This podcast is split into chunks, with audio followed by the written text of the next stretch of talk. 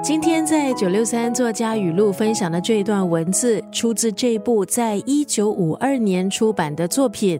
这部文字作品改编自真人真事，那就是海明威的代表作《老人与海》。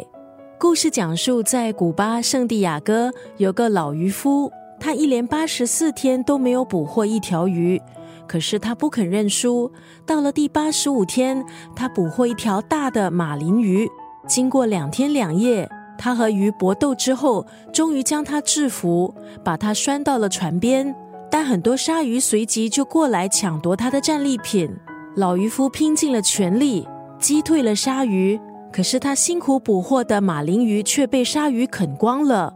他精疲力尽地拖回一副鱼的骨头。人们看到鱼骨，惊叹于这条鱼的巨大。而精疲力尽的老渔夫后来在梦境里回到他年轻时曾经到过的非洲。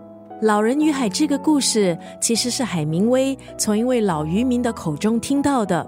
老渔民这段奇特的经历引起了海明威的注意，他决定把这位老渔民的经历写成小说。这部小说他前后只花了八个星期就写完了。而海明威也认为，这或许是他本身所能写出最好的一部作品。今天在九六三作家语录里就要分享《老人与海》当中的这段文字：走运是好事，但宁愿未雨绸缪，这样当幸运来临时，你就准备好了。人都有惰性、有侥幸的心理，如果可以得到幸运之神的眷顾，不劳而获。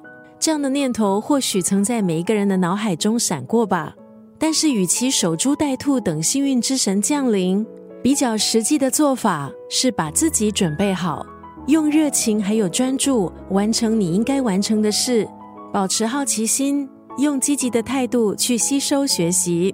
那么，当幸运之神真的降临，那就是你发光的时候，或许也会是你人生的转捩点。今天在九六三作家语录分享海明威的经典作品《老人与海》当中的这段文字：走运是好事，但宁愿未雨绸缪，这样当幸运来临时，你就准备好了。